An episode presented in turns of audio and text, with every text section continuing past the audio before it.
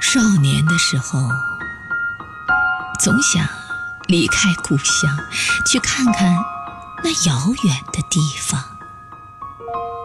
长大后，却在某个遥远的地方，一遍遍回望故乡。生命的根须。早在成长的过程里，汲取了故乡温暖的血脉，那是生命的摇篮里摇曳的最幸福的时光。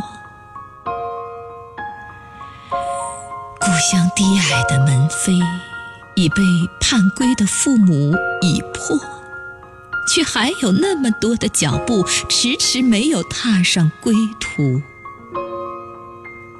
那风中的白发，却不堪再等。常常数着盘中的几粒米，想起我的故乡，想起那被风香吹红的灶火，还有柿子树上被麻雀啄掉了一半的果儿。对于故乡的依赖，就像一个无邪的孩童对于母亲心怀的依赖。剪不断的乡愁，是一生美丽情操的一部分。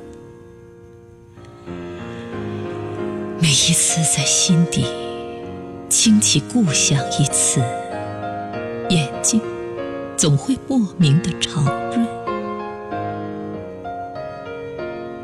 异乡再远，清香的乡愁却永远那么近。懂了乡愁的人，就懂得了人生的后味，就懂得了父母的恩情，就懂得了一种粗糙淳朴的幸福的温度。故乡是一捧泥土，少年的时候，你无视的把它踩在脚下；远游异乡后，却将它。轻轻地贴在心头，故乡。啊，故乡！